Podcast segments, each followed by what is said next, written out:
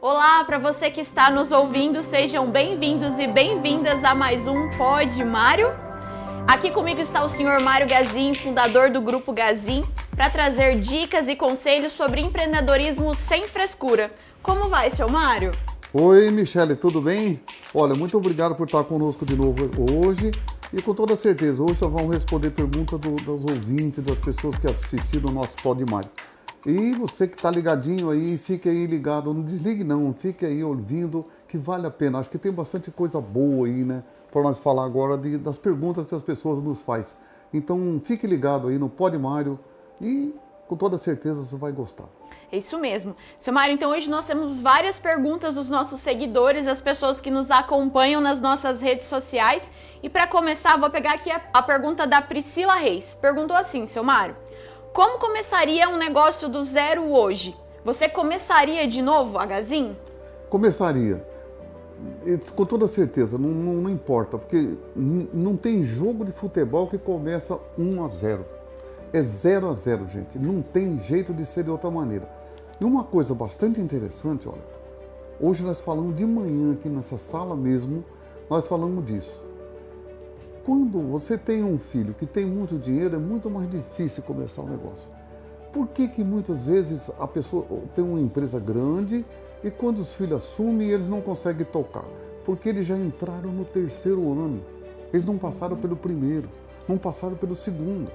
Então, essa pulada de ano leva um pouco de atraso muitas vezes. Então, fica ali, essa pergunta é muito interessante então, começar do zero, gente, você começa com todo o sacrifício, você começa pouquinho e assim por diante. E, e tem uma coisa bastante interessante. Quem começa num ano que tem crise, quem começa sem dinheiro, começa com muito pé no chão, porque ele começa a falar assim, olha, eu tenho que fazer isso aqui dar certo, eu tenho que fazer isso aqui dar certo, isso aqui tem que dar certo. Foi o que eu fiz, não, tinha outra coisa para voltar para trás. Se eu voltasse para trás, eu não tinha mais nada. Então eu tinha que ir para frente. Tudo aquilo que eu tinha feito de empregado, em, em seis anos trabalhando, eu tinha que fazer ele dar certo daí para frente.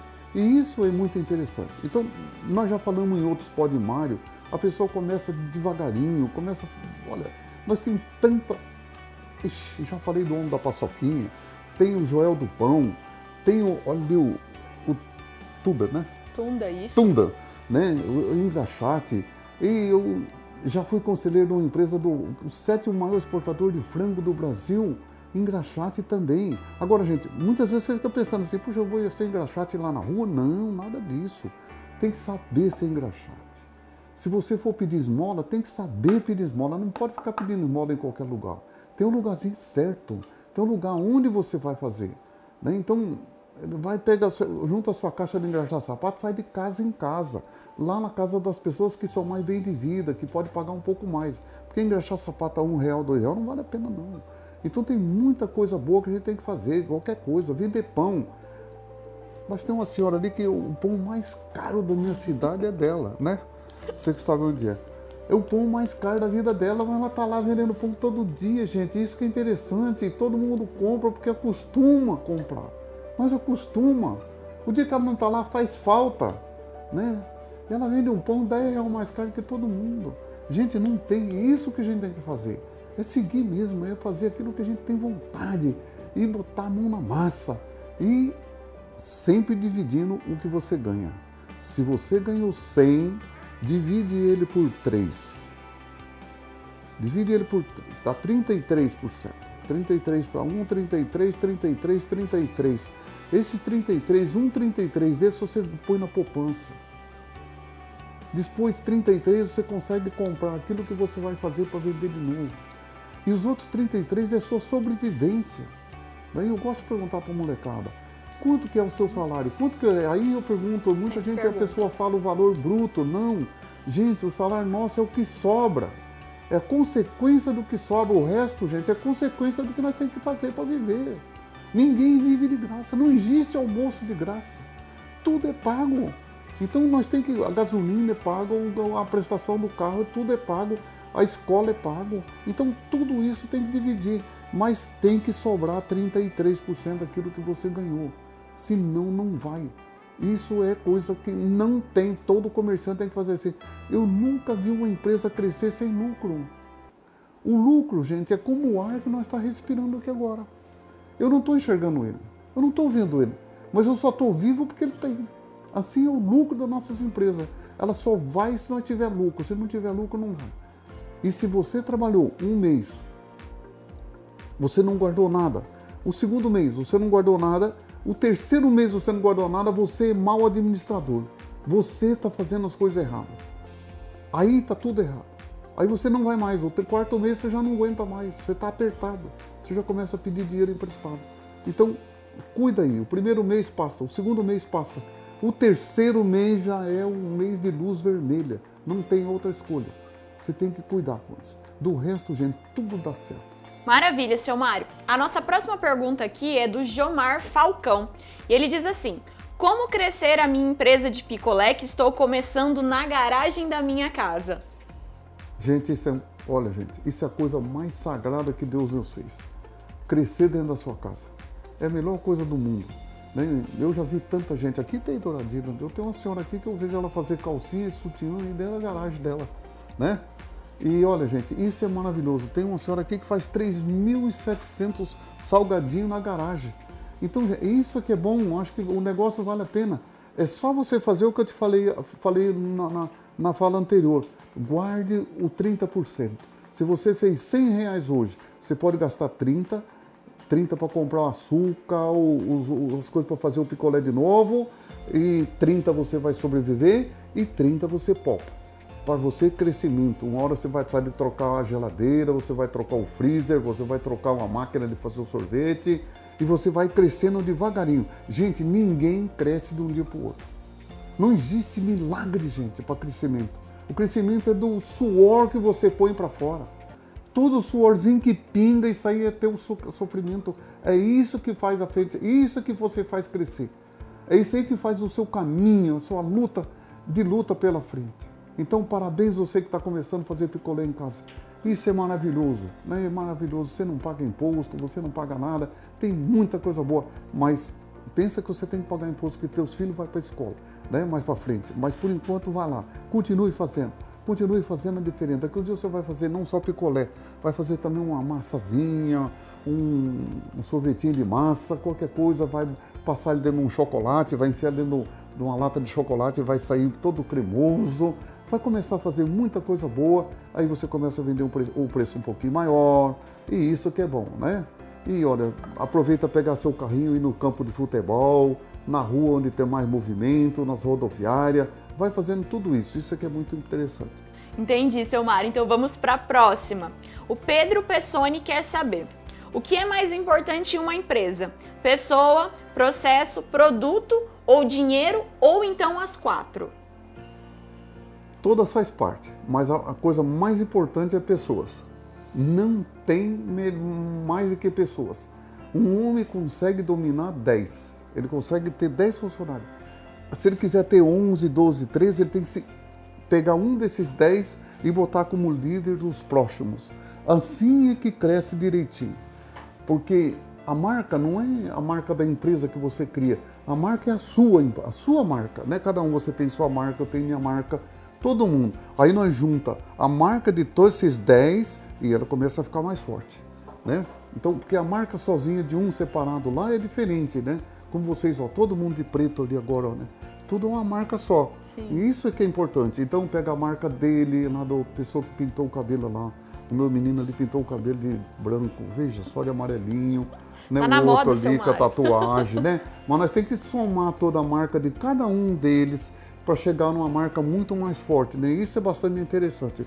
E olha, pessoas é mais importante, né? E acreditar nas pessoas, porque muitas vezes eu, eu já eu já tive muito isso, porque aqui na Gazin nós temos uma placa aqui que eu gosto muito dela. Ela está colocada aí, então você for no banheiro tem, todo lugar tem, é as nossas metas. O que, que nós vamos pagar de imposto, o que, que nós vamos vender, o que, que nós vamos ter de lucro.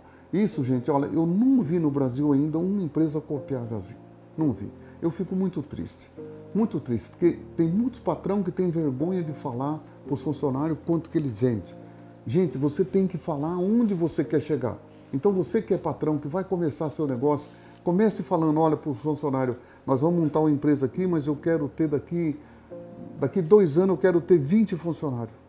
Daqui três anos eu quero ter 30 funcionários. Se vocês for lá no espelho onde eu corto a barba, todo dia está escrito lá, Senhor Jesus, me ajuda a empregar 500 pessoas. Então, gente, isso é que a gente tem que fazer. Você tem que se cobrar de nós mesmos e falar para a pessoa aonde você quer chegar, o qual é o seu ponto final, ou, ou a interrogação, aonde você quer chegar a sua interrogação, onde você tem que crescer, como que você tem que crescer. Você não cresce sozinho, né? Nós, eu falo assim, se você tem um funcionário, você é sozinho, você ganha 100 reais por dia. Se você contratar outro, você não pode ganhar 200 reais. Você tem que ganhar 205 pelo menos, para ter lucro, porque 100 você vai pagar. Se você contratar três, você tem que ter pelo menos ganhar 310 para sobrar 10, porque você vai pagar 100 é teu, 100 do outro, 100 do outro, você tem que ter o resultado lá na frente. Então, isso é que é muito interessante. Então, pessoas é muito mais importante. Né? O dinheiro faz parte, né? Mas o, a tecnologia faz parte. Hoje ninguém vive mais sem tecnologia, não tem mais jeito. Né? Tudo que você for fazer tem tecnologia. E a tecnologia não é barato. Né? Eu sempre aprendi a copiar dos outros. Então você copia tudo que você puder.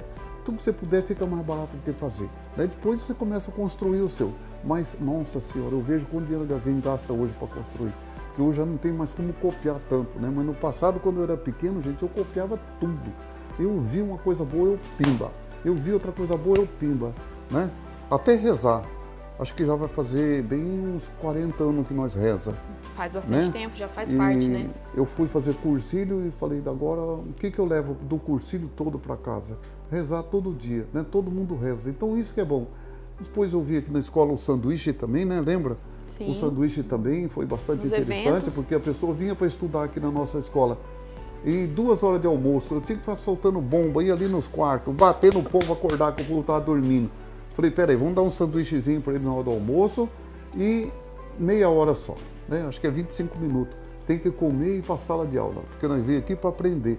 Então são coisas assim que você tem que fazer. Copia dos outros, eu copiei isso em São Paulo, da Viviane. Então parabéns aí, olha, aqueles que criam, que faz novo. Mas você que está começando tem que começar ali, copiando. Isso é muito bom. E para a gente finalizar essa sequência de perguntas, seu Mário, eu separei aqui uma pergunta do Everton Vitor. O que preciso para ser um bom executivo? Estudo. Cultura. Né? Eu falo que muitas vezes nem estudo, mas a cultura sim. A cultura faz parte dele. Não tem jeito de ser sem cultura.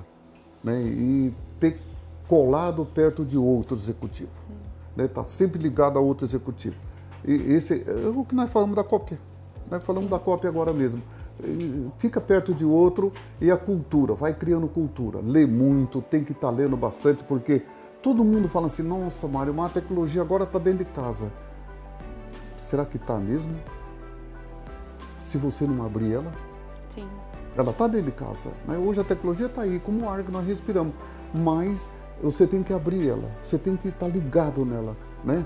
E lê-lo. Eu gosto de ler livro porque eu, eu risco tudo, vou riscando, vou marcando. Se você precisar de alguma coisa, agora eu corro ali naquilo que eu tenho.